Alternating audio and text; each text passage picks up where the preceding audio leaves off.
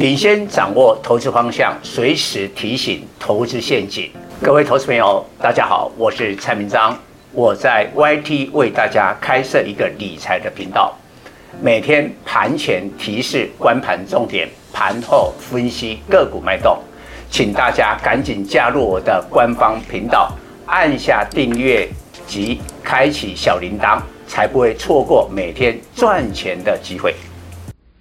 各位粉丝朋友，大家好，我是蔡明彰。现在是礼拜五盘后的分析，盘前就预告今天半年线可能会得而复失。那收盘是跌掉了一百七十一点，收在一四二七一，真的又破了半年线。那由于半年线并没有站稳。而本周的周线是跌两百五十六点，注意周线连三黑。通常周线三黑之后，应该大盘还有低点，但多低，我们要看未来美国股市的走势跟经济数据的发布。那我很早就叮咛我们的粉丝，经过了这一波。两千多点的反弹之后，在二零二三年会反映对经济衰退的疑虑，会拉回来打第二只脚。我很早就讲过，所以换句话说，这一波的反弹到某个程度，你应该做一些减码，保留现金。但是至于将来的低点是多低，我觉得是要边走边看。那会取决于美国发布的经济数据。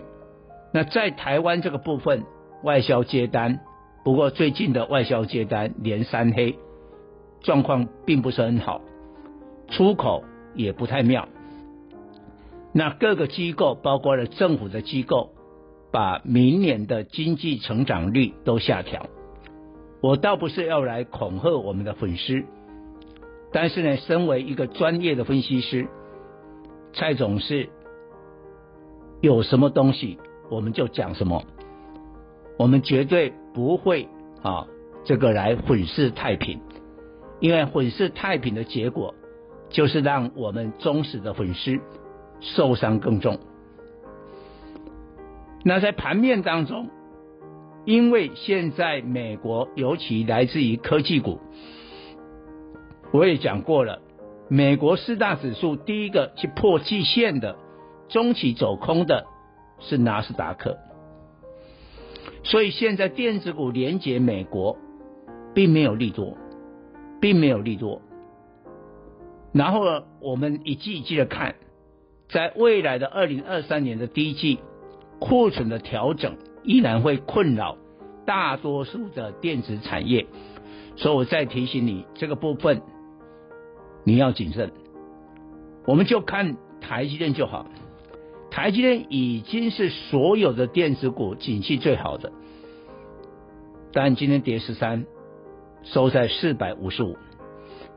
巴菲特的缺口四六二，昙花一现。昨天上去了，今天就跌掉。但注意，四百五十五是最近的一个最低啊。那在不小心，下个礼拜啊。下个礼拜只剩一个礼拜啊，就要结束二零二二了。那万一不小心台积电再跌呢？一跌下去，你有没有想过，台湾的电子股会不会追追随美国的纳斯达克？不是破季线吗？跟着下去。还好，因为台股还有一些，比如说钢铁、航运在撑盘，所以加权指数要去灌破季线。可能现在言之过早，但今天的盘靠谁？靠钢铁，但钢铁也只有像中钢、中鸿在撑住啊。那我有讲过了，到明年农历年封关之前，钢铁跟散装轮，因为航运的重点是在散装轮啊，像今天下午宣布的上海 SCFI，老实讲也有点意外啊。并没有反弹呢，还是跟上个礼拜一样。跌掉了一趴多，哦，大家以为要反弹了，没有。